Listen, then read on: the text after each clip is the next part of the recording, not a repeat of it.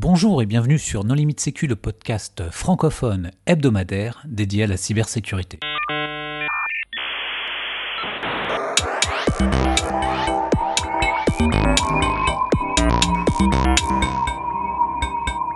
Alors aujourd'hui c'est le neuvième épisode de notre série consacrée à l'histoire du droit du numérique avec Marc-Antoine Ledieu. Bonjour Marc-Antoine. Bonsoir. Pour discuter avec lui, les contributeurs No Limite Sécu sont Nicolas Ruff. Bonjour. Christophe Renard. Bonjour. Jean-Philippe Gaulier. Bonjour. Hervé Schauer. Bonjour. Et moi-même, Johan Hulot. Marc-Antoine, la dernière fois, euh, on s'est quitté euh, sur l'avènement euh, du F des GAFA, c'est-à-dire Facebook, que tu symbolises comme le premier réseau social. Alors, pour, pour nous, c'est pas totalement vrai parce qu'il y a eu MySpace, il y a eu des choses comme ça euh, bien avant. Il y a eu Caramel en France, euh, mais euh, en tout le, cas, le Carachat, tu veux dire. le Carachat avec tant de rencontres. Mais en tout cas, c'est le premier très connu du grand public des Français, une adoption importante avec des conditions générales d'utilisation traduites en française absolument déplorables à l'époque. Qu'est-ce que tu peux nous dire sur ce que ça représente juridiquement? Juridiquement, quand je dis le, premier réseau social, je veux dire c'est le premier réseau social aujourd'hui à l'échelle mondiale. C'est le, nombre d'abonnés, c'est du jamais vu. On est à 2,3, 2,4 milliards de personnes qui vont au moins une fois par mois consulter euh, leur compte Facebook. C'est incroyable. Et le- le système Facebook, c'est quoi? C'est je profile, je prends des métadonnées tant que je peux. Euh, éventuellement, je veux peut-être un peu regarder les contenus. Ça, je ne me risque pas sur un terrain que je ne connais pas, parce que je n'en veux pas particulièrement à Facebook euh, pour ça. Mais c'est quoi l'idée derrière? C'est je vais profiler et je vais faire de la pub, euh, de la pub ciblée en ligne de manière massive. C'est le business model de Facebook quand même. C'est assez nouveau. Donc 2004, Facebook avec la collecte massive d'informations. Et 2005, un événement important sur le plan législatif euh, en sécurité informatique française. Alors là, on va attaquer la, la, vraie. euh, c'est le vrai début de l'obligation de sécurisation avec, en fait, euh, c'est la, loi de ce que j'ai appelé la LPM 2005. Ça s'appelait pas LPM à l'époque, mais c'était une loi portant diverses mesures d'ordre militaire, euh, je sais plus très bien. 2005, on va imposer un certain nombre d'opérateurs qu'on va appeler opérateurs d'importance vitale. Voilà, c'est dans la loi. On va dire vous, vous et vous. Euh, si vous avez un problème, euh, eh ben, je vous oblige à sécuriser physiquement vos installations, vos bâtiments, vos locaux. Euh, on pense à certaines infrastructures critiques. Ça peut être des barrages, ça peut être des ports, ça peut être des aéroports, ça peut être des centrales nucléaires. Pour la première fois, le législateur en France va poser cette catégorie, sachant que la liste des OIV n'est pas publique. Donc on voit à peu près qui ça, ça concernerait 300 à 400 entreprises en France, mais c'est surtout le début de la sécurité, euh, la sécurité des systèmes d'information, parce qu'à partir de cette loi euh, OIV physique en 2005, on va arriver après à la à 2013 avec la loi sur la sécurité des systèmes d'information d'importance vitale. Mais la première étape, la première brique, ce sont, euh, c'est cette loi de 2005 sur les OIV. En 2007, euh, après Facebook euh, qui vient révolutionner les réseaux sociaux, euh, il y a euh, une firme agricole qui a pour logo une pomme qui vient révolutionner autre chose, le terminal mobile avec l'iPhone. Pareillement, pour toi, qu'est-ce que ça change? Est-ce que est-ce que euh, il y, a- des nouveautés? Et est-ce que euh, ce qui était considéré comme des téléphones mobiles à l'époque se voit révolutionner et quels sont les impacts?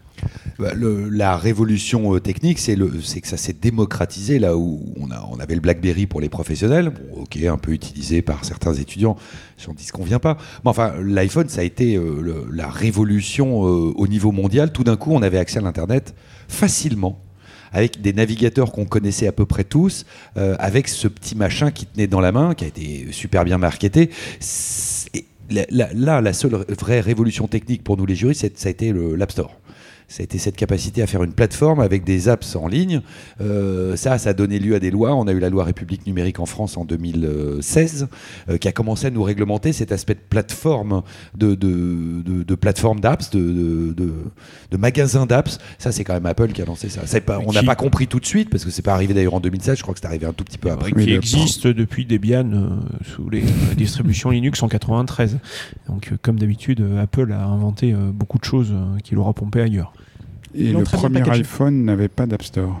C'est venu que dans iOS C'est 2. c'est venu un petit peu par après, oui. Le premier iPhone ne permettait pas d'envoyer de MMS. Moi-même qui ai brosé l'Internet en WAP, euh, je me permets de dire qu'il y avait Internet avant les iPhones. hein. En 2007, euh, il y a aussi euh, une chose importante, euh, c'est euh, ce qu'on considère comme la première cyberattaque étatique euh, contre un pays européen. Euh, C'est la, la grande cyberattaque euh, contre l'Estonie, c'est ça. Euh, là, ça a été la première fois. Bon, on sait aujourd'hui, on, le- dit euh, sans embâche, ce sont les Russes qui ont attaqué pour des raisons euh, géopolitiques. Il y a une grosse minorité russophone en Estonie.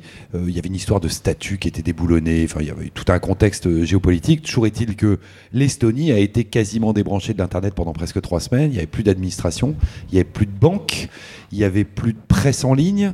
Enfin, à un moment, le pays s'est retrouvé bloqué. C'est la première fois qu'un État est attaqué par un autre État et met son infrastructure euh, Internet par terre. Ça, ça a été quand même une, grande nouveauté. Ça, a été vu comme très très précurseur à l'époque parce qu'il y a un particularisme des États baltes, c'est que ex-États euh, de, l'Empire soviétique, euh, ils ont remplacé leur administration par une forme électronique avant tout le monde finalement, puisqu'ils sont repartis de zéro. Et donc ils ont une dépendance très très forte bah, sur l'accessibilité des sites internet, hein, parce que toutes les démarches euh, informatiques, euh, les démarches administratives sont sur internet. Et euh, ce qui est très intéressant dans l'attaque de l'Estonie, c'est que c'est finalement le précurseur des sociétés du futur où tous les services administratifs de relations aux entreprises seront par voie électronique. Et ça a montré qu'en fait, eh les sites web qui servent d'infrastructure à tout ça et l'infrastructure réseau sous-jacente sont extrêmement vulnérables et à des attaques quand même assez triviales euh, en déni de service opérées par des acteurs qui n'ont pas brillé par leur originalité. Donc là, euh, en 2007, on a cette première cyberguerre, puisque tu as parlé, tu as, tu as fait une attribution euh, entre deux États, et finalement, euh, tu nous l'as dit tout à l'heure, la loi entre guillemets s'arrête à l'État. On peut avoir des, lois supranationales, hein, des, des lois mondiales, mais aujourd'hui, on n'a rien là-dessus. Donc on ne peut pas se retourner légalement contre une, attaque de guerre finalement. Alors, euh, effectivement, il y a eu, euh, il y a, il y a deux, trois ans, je crois, il y a eu une réinterprétation des clauses du traité de l'OTAN, puisque quand même euh, l'Estonie fait partie de l'OTAN, et il me semble avoir lu, oui, il y a, il deux ou trois ans, une interprétation commune faite par les pays de l'OTAN disant qu'une attaque cybernétique de grande ampleur, comme une opération de guerre, au détriment ou à l'encontre d'un État membre de, l'OTAN, pouvait permettre une riposte coordonnée des pays de l'OTAN. Donc on a un droit de la guerre qui est en train de se transposer euh, au profit de l'Internet, puisqu'on a ce problème de frontières euh, qui n'existe plus. On sait, c'est, Wikipédia euh, qui le dit, hein, c'est pas moi qui attribue ça, cette attaque de l'Estonie par la Russie. J'ai été piocher ça sur Wikipédia. On sait aujourd'hui que c'était quand même assez probablement la Russie. Et on- est en train d'organiser, aujourd'hui c'est assez compliqué, ce- ce- est-ce que c'est un acte de guerre? Puisqu'on a eu juste après les attaques en Géorgie, aussi, je ne sais pas si on les évoquera, mais euh, pendant la, guerre de Géorgie, pays magnifique où j'ai été en vacances euh, il y, a, il y a deux ans, euh, l'aviation géorgienne a été empêchée de décoller par une attaque cybernétique qui venait des Russes. Et ils leur ont mis leur système de contrôle aérien par terre, c'est ce que j'en ai retenu. Euh, Vous en donnerez certainement plus de détails, mais ça a été utilisé comme une opération de guerre pendant la, guerre euh, en Géorgie, en 2008. En fait, je pense que sur le plan du droit, l'exemple de l'Estonie est intéressant sur une chose, c'est que sur Internet, personne ne sait que vous êtes un chien. Pour un attaquant, personne ne sait si vous êtes, ou c'est très difficile d'établir si vous êtes un particulier agissant par euh, émotion patriotique. Euh, je crois que Vladimir Poutine a parlé du côté artiste du hacker euh, qui se réveille le matin et qui a envie de défendre l'image de son État, ou bah, d'un professionnel agissant dans le cadre d'une administration et sous ordre. Et, euh, ou d'un les- corsaire, c'est-à-dire qu'en fait, on- voilà, souvent ils sont pas euh, directement euh, employés ou salariés. Sauf qu'aujourd'hui, il n'y a pas de lettre de cachet.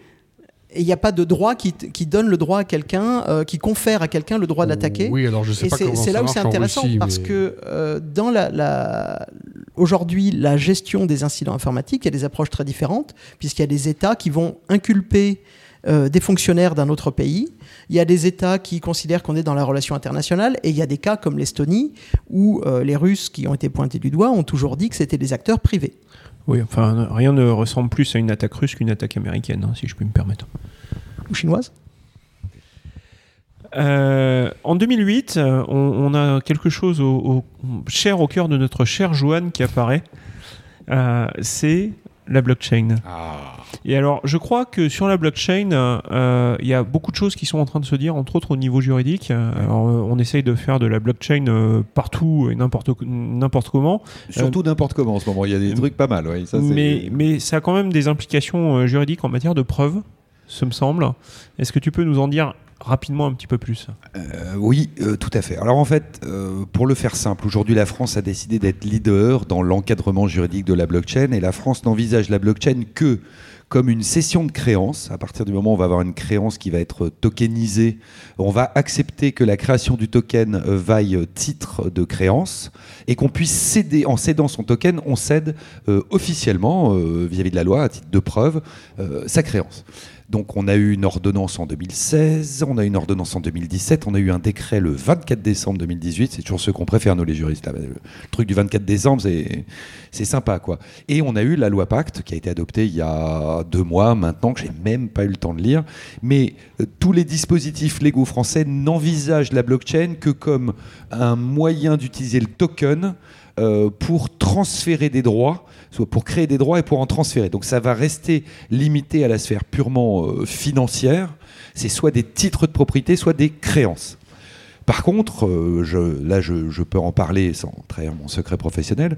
Aujourd'hui, la blockchain est également utilisée, mais là je parle du protocole blockchain vraiment de, de fond, comme un moyen euh, d'authentifier, euh, de certifier, de rendre certains échanges confidentiels. Voilà, j'appuie toutes mes démonstrations sur ce que c'est qu'un message dans la blockchain, la transaction au sens de Bitcoin. C'est quoi? C'est un message. C'est j'ai des Bitcoins et puis je décide de t'en envoyer. Ça, c'est un message.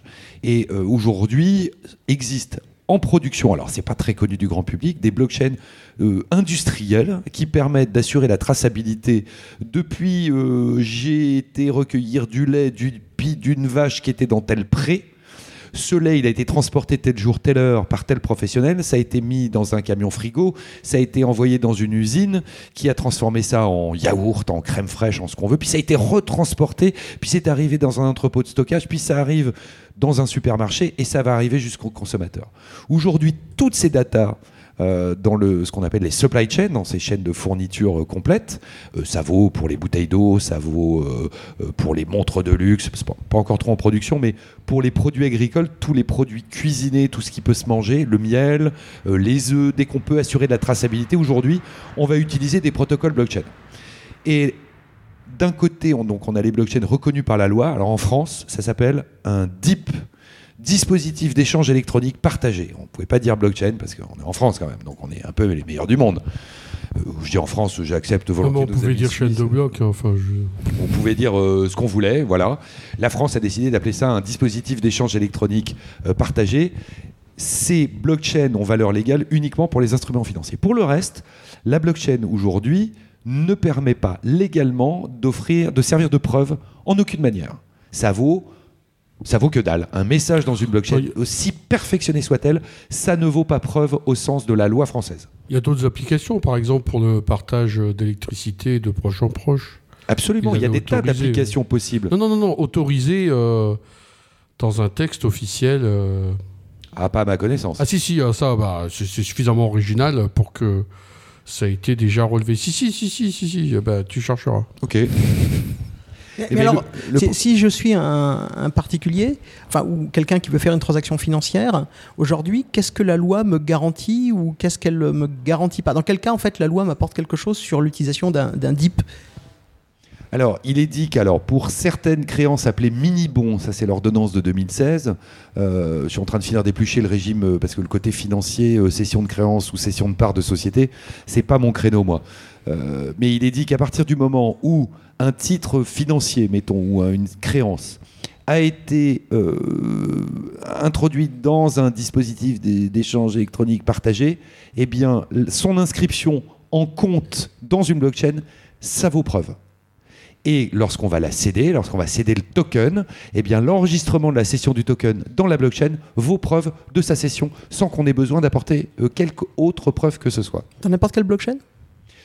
Et alors là, c'est très curieux, c'est que les textes n'évoquent pas du tout la manière dont vont fonctionner les protocoles derrière. Il y a rien. Alors on nous dit il y aura peut-être dans un décret. Alors j'ai continué à, lire tout ce qui sortait. Il y a zéro là-dessus. C'est-à-dire que le protocole euh, complet, euh, comment ça fonctionne, euh, qui va transmettre à quoi, comment on s'authentifie, est-ce qu'on met dans la chaîne un hash, est-ce que dans la chaîne on va mettre un hash plus le token, est-ce qu'on va mettre le hash, le message plus un token? Il y a rien dans la loi.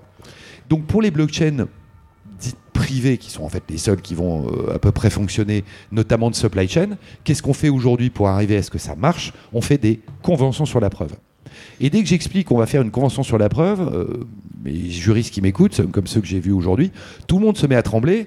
Mais une convention sur la preuve, vous, comme moi, on en a tous signé une. Quand on utilise une carte bancaire et qu'on signe ses conditions carte bancaire, dedans, il y a une convention sur la preuve. C'est la banque qui dit bah, si vous utilisez votre code PIN à quatre chiffres et que vous avez mis euh, votre carte dans le distributeur, ça veut dire que vous reconnaissez la validité du système d'authentification, de chiffrement patati patata qui vous sera opposable. Donc on a signé tous, personnes physiques, hein, pas que les sociétés ou, les salariés, on signe des conventions sur la preuve. Et la plus célèbre, c'est celle du, GE carte bancaire qu'on signe depuis des, années. Et bien aujourd'hui, ces blockchains industriels ne peuvent juridiquement fonctionner. Je suis euh, le transporteur euh, du pot de yaourt. Je veux certifier que le pot de yaourt, il a bien respecté la chaîne du froid. Ben, Qu'est-ce que je fais dans le camion? Je mets des capteurs. C'est de l'IoT, ok Le capteur va envoyer des messages qui vont être réceptionnés dans la blockchain, certifiés, authentifiés, euh, ok On va pas rentrer dans les détails, mais eh ben, à un moment, il faut que tout le monde dise Ah bah si le capteur l'a dit, c'est que le message est intègre. Après, euh, les capteurs, il y en a qui envoient des informations fausses. Le vol Paris-Rio, quand la sonde Pitot, elle a pris, elle était gelée, donc elle a envoyé des mauvaises informations, c'était de bonne foi. Mais le message, il était erroné. Pourtant, on l'aurait envoyé dans une blockchain, on aurait dit Ah, le message, c'est bien un tel qui l'a envoyé tel jour à telle heure. Donc là, c'est immuable, c'est dans la chaîne. Ça ne veut pas dire que le message en lui-même est vrai, qu'il est authentique au sens c'est bien tel capteur qui l'a envoyé, ça c'est probable, c'était bien tel jour, telle heure, ok. Le contenu du message, il bougera pas. C'est peut-être une connerie ou c'est peut-être une information erronée, mais en tout cas, la blockchain va permettre de donner ce caractère immuable. On va pas aller le modifier, euh, on va pas aller l'effacer. Par contre, il faut bien que tout le monde se mette d'accord. Et aujourd'hui, les blockchains, pour qu'il y ait preuve, eh bien, il faut que ce soit passé par des professionnels. Bah, ce sont que des industriels qui le transport, qui le stockage, euh, qui la fabrication. Là, aujourd'hui, on fait signer une convention sur la preuve dans tous les contrats de blockchain. Sinon, ça vaut l'information dans la blockchain vaut rien. Alors, ces contrats sont émis entre qui et qui? Là, c'est compliqué parce que euh, ça dépend des business models. Parce que pour, pour analyser euh, la manière dont ça fonctionne une blockchain industrielle, hein, je laisse tomber, il n'y a pas de token, il a pas de. Le minage, c'est pas du proof of stake, du proof of work, le minage, c'est proof of membership. S'il y a 25 acteurs dans une, dans une supply chain, chacun va signer le contrat. Alors, qui va être fait par qui? Le contrat, soit ça va être le fabricant de yaourt qui va dire j'ai une blockchain, je l'opère, donc vous signez votre contrat avec moi. Enfin, quand on est un fabricant de yaourt, on n'est pas forcément balèze en protocole blockchain.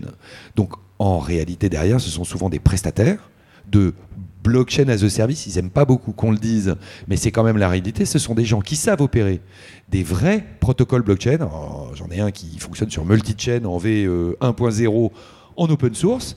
Ils ont rajouté leur couche à eux euh, et ils font signer tout le monde. Alors ils vont aller voir une marque de yaourt, d'eau minérale, euh, de miel, de d'œufs, de poulet, de plats fabriqués, de tout ce qu'on veut. Ils vont faire signer l'industriel. L'industriel va faire signer le même contrat aux nœuds, c'est-à-dire aux- aux opérateurs qui vont opérer des nœuds, les autres étant souvent que des pairs, mais qui vont quand même signer un contrat parce qu'ils expédient des messages. Et on va analyser la nature juridique de la data qu'on va envoyer dans la blockchain comme étant un message. Mais si c'est une correspondance privée, ça pose un problème parce qu'il faut respecter les secrets des correspondances. Il faut dire que c'est pas une correspondance privée. Et puis si on dit que comme dans Bitcoin, c'est une transaction, mais nous les juristes, transaction c'est autre chose.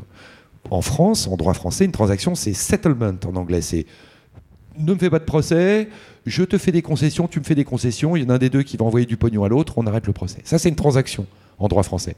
C'est pas une transaction au sens Bitcoin où je t'envoie quelque chose et tu m'en envoies une autre. Donc il y a des problèmes de qualification qui font que dans ces blockchains industriels, c'est pas simple à gérer. Ça fait des contrats qui font 70 pages où chaque mot est pesé et on va traiter dedans les problématiques de base de données, les problématiques de chiffrement, parce qu'on va faire du contrôle d'intégrité, on va faire de la confidentialité, on va faire de l'authentification. Donc il y a toute la LCN qui va s'appliquer. On va faire du droit de la preuve, on va faire du droit des contrats, il y a du droit du logiciel. Parce que la blockchain, c'est quoi? C'est le logiciel qui va équiper les nœuds. Il faut que tous les nœuds aient le même logiciel, la même version. Il faut que tous les terminaux des pairs bah, ils aient aussi ce petit bout de logiciel, même si on y accède par une plateforme en SaaS. C'est pas un problème. Mais il faut quand même à un moment, il y ait quelqu'un qui dise oui, je reconnais, j'accepte la licence d'utilisation, qu'elle soit gratuite ou payante. Les uns la font payer, les autres la font pas payer. Il y a des nœuds il y a des opérateurs de nœuds qui payent de leur poche pour intégrer une blockchain en disant comme ça un jour j'en aurais peut-être besoin. Et puis le coût de fonctionnement d'un nœud dans une blockchain industrielle, c'est 5000 euros par an. C'est que dalle. Objectivement, en termes financiers, c'est pas cher. Mais qui va faire la maintenance? Parce qu'on va arriver au problème de fork plus ou moins hard. Ok. Mais si je décide qu'aujourd'hui, dans ma blockchain industrielle, dans mon blog, je mets 100 messages et qui peuvent faire que 1 giga, mais on trouve que c'est trop, on va modifier. Ben, qui va modifier? C'est celui qui est le maître de la chaîne, l'industriel, ou c'est le prestataire qui va opérer pour compte d'eux la chaîne pour tous ceux qui se sont mis d'accord on quitte le joyeux monde de la chaîne de blocs euh, pour arriver en 2009 euh, avec un, événement euh, marquant en France qui est l'abandon de la DCSSI pour un nouveau nom qui est l'ANSI. L'ANSI. Enfin, la DSSI avait déjà abandonné le nom de DTC, Direction Technique du Chiffre son nom d'origine. Et, là, euh, finalement, euh, c'est peut-être plus euh, marketing qu'autre chose. On, change d'appellation, mais en termes de droit, ça, ne change rien. Il me semble qu'il y a un décret fondateur qui donne à l'ANSI des compétences qui sont très différentes de celles de la DCSSI. La DCSSI était un organe qui était là pour faire de la réglementation, du contrôle et du conseil auprès de l'État. L'ANSI a des missions qui sont plus larges. Bah, toute la réglementation euh, chiffrement en France, hein, euh, cryptographie, euh, cryptanalyse, ça, a été fait à un moment par des professionnels. Enfin, je veux dire, ça rentrait dans la, dans la mission de l'ANSI. Et aujourd'hui, effectivement, les missions de l'ANSI sont beaucoup plus larges qu'elles ne l'étaient avant, c'est vrai. Mais c'est ce décret fondateur de, de 2009 qui lui a donné le, le, nom officiel qu'on lui connaît aujourd'hui. En 2010, un nouvel incident inter-pays si je puis dire, euh, arrive, euh, plus connu euh, sous le nom de l'attaque Stuxnet, avec l'Iran qui se fait pirater une centrale nucléaire par une infection virale, si je puis dire. Non, c'est le système d'enrichissement d'uranium, hein, c'est pas la centrale. et qui va, être un, bah, là aussi une première fois, comme on a eu l'Estonie tout à l'heure, on a la première fois avec cette attaque-là.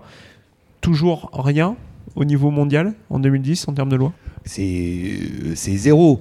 Euh, d'abord, il faudrait prouver, euh, moi ce qui me fascine dans cette histoire de Stuxnet, que j'ai mis euh, des, mois à arriver à prononcer correctement, c'est comment ils ont réussi, l'attaquant a réussi à introduire, on pense que c'est par une clé USB, ok, mais comment je fais rentrer une clé USB dans une usine qui est à 500 mètres sous terre et qui n'est pas connectée à l'Internet?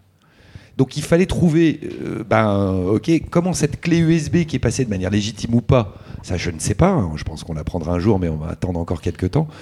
Comment cette clé a pu passer de bonne ou mauvaise foi par quelqu'un qui l'a portée Comment cette clé a pu passer les contrôles? Je ne peux pas croire que dans cette centrale, il n'y ait pas eu un contrôle de ce qu'il y avait sur cette clé USB. Comment ça a pu passer, entre guillemets, sous le radar? Et une fois que ça a été mis dans un ordinateur euh, qui était euh, dans cette centrale, moi, ce qui m'a fasciné dans cette histoire, c'est que, ok, on va dérégler le fonctionnement des centrifugeuses qui vont tourner trop vite, pas assez vite, ça, j'ai pas le détail. Mais ce qui était génial dans ce système, c'est que on va modifier le fonctionnement d'un système industriel et on va faire en sorte que les écrans de contrôle ne le montrent pas. Parce que, ok, on va dérégler, on va casser, mais il suffit d'arrêter, on va changer les machines, je sais pas. Et là, le temps que ça prenne, eh bien, les, écrans de contrôle montraient qu'il n'y avait pas de problème. Et le temps que tout se propage, apparemment, ça a duré un certain temps. Et là, euh, bah, en fait, on a arrêté la production ou l'enrichissement d'uranium euh, dans, cette, euh, dans cette usine souterraine. En 2010, euh, il y a localement quelque chose d'important aussi en France. Euh, ça s'appelle le référentiel général de sécurité. Et là, on revient au cœur de la loi. Et là, on a euh, l'État qui dit, bah voilà, le- le- les règles d'hygiène élémentaires. Alors, c'est c'est pas, pas des textes qui sont sanctionnés euh, pénalement, enfin pas à ma connaissance en tout cas, mais c'est une histoire de dire, voilà, les règles d'hygiène informatique élémentaires que l'État doit mettre en vigueur pour lui et ses différents organismes. C'est ce RGS donc de 2010, ce décret du 2 février 2010 dont la version euh, euh, suivante, la 2.0, date de 2014, donc c'est pas très vieux, effectivement. Et là, on voit bien que la sécurité, eh ben, il faut poser des normes, il faut poser des règles, et, euh, et ben, c'est le RGS. En 2011, est-ce qu'il y a quelque chose d'intéressant, de notable? Ah oui, alors là c'est compliqué euh, parce que dans le paquet télécom, d'ailleurs c'est horrible. C'est là vous allez vous dire quand même les juristes, c'est un, un métier qui est difficile. Euh, on a eu le paquet télécom 2002, 2002 slash 19, 20, 21, 22. En 2009, on a pris deux nouvelles directives qui étaient respectivement la 2936 et la 2940 qui était l'obligation de notifier les failles de sécurité. Ça a été le début de tout ça. Ça a été transposé en France dans une ordonnance donc du 24 août 2011, qui elle-même n'est entrée en application que le 1er janvier 2014. Mais dans les textes français, donc le- les ordonnances, c'est la capacité de la- de l'Assemblée nationale et à dire au gouvernement prends ton texte et une fois que tu auras fait ton texte, nous on n'aura plus qu'à voter sur le texte fini.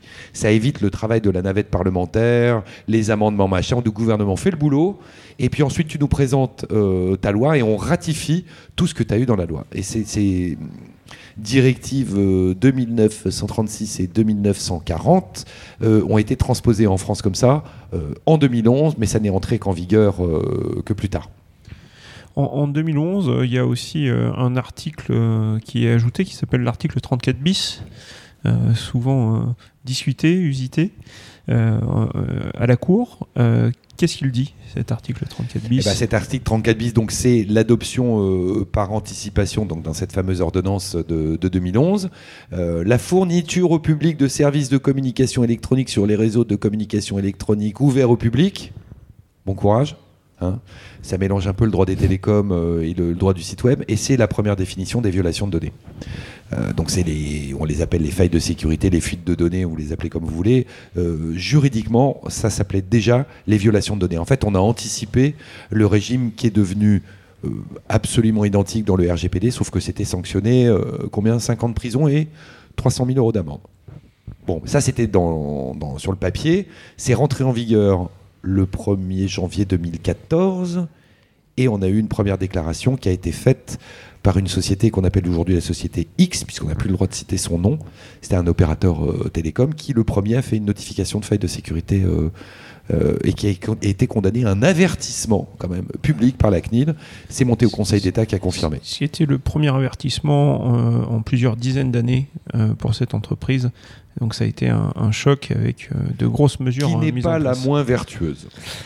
Euh, Il y a euh, aussi un point important qu'on retrouve dans GDPR, donc c'est important de le noter euh, à ce moment-là, c'est que euh, le, le prestataire s'engage aussi à prendre au plus vite toute mesure de correction technique importante qu'on retrouvera un peu plus tard, peut-être en, en partie dans l'article 28 de ça. Et alors, ce que j'ai mis dans cette slide, euh, donc on voit euh, clause CNIL 2014. Bon, c'est un exemple que j'ai été pioché de mes différents contrats. On commence à voir vraiment des clauses CNIL, des clauses CNIL, pardon, on appelle ça entre nous les clauses CNIL, euh, qui commencent à rentrer en vigueur dans les contrats. On commence à dire, ah, fais gaffe là, violation de sécurité, violation de données. Euh, attention, hein, tu me garantis que tu ne vas pas faire de bêtises. hein, sinon, je te rappelle que c'est pénal, hein, c'est pas beau. On va commencer à voir dans les contrats euh, business, de commercialisation, de services web euh, et compagnie, on va voir arriver de vraies clauses CNIL parce que bah, le niveau de sanction, euh, quand on commence à passer à 5 ans de prison, 300 000 euros d'amende, là on appelle son avocat et on lui demande une clause. là. Ça y est. Quand c'était sanctionné à hauteur de pas grand chose, bon, bah, tu vas nous mettre une clause CNIL, c'est quoi la CNIL Euh, Non, on s'en fout. C'est sanctionné Non, ça sert à rien. On s'en fout. En termes purement business, hein, je ne parle pas des États là, c'est des entreprises qui vont contracter. 50 prisons, 300 000 euros d'amende, oui, on téléphone à son avocat. Il n'y a pas eu euh, la loi pour la République numérique euh, entre en 2016. 2016. 2016. un peu plus tard. Bah, chers auditeurs, euh, nous verrons ça la prochaine fois avec une introduction par quelque chose qui a ébranlé la NSA. Au revoir. Au revoir.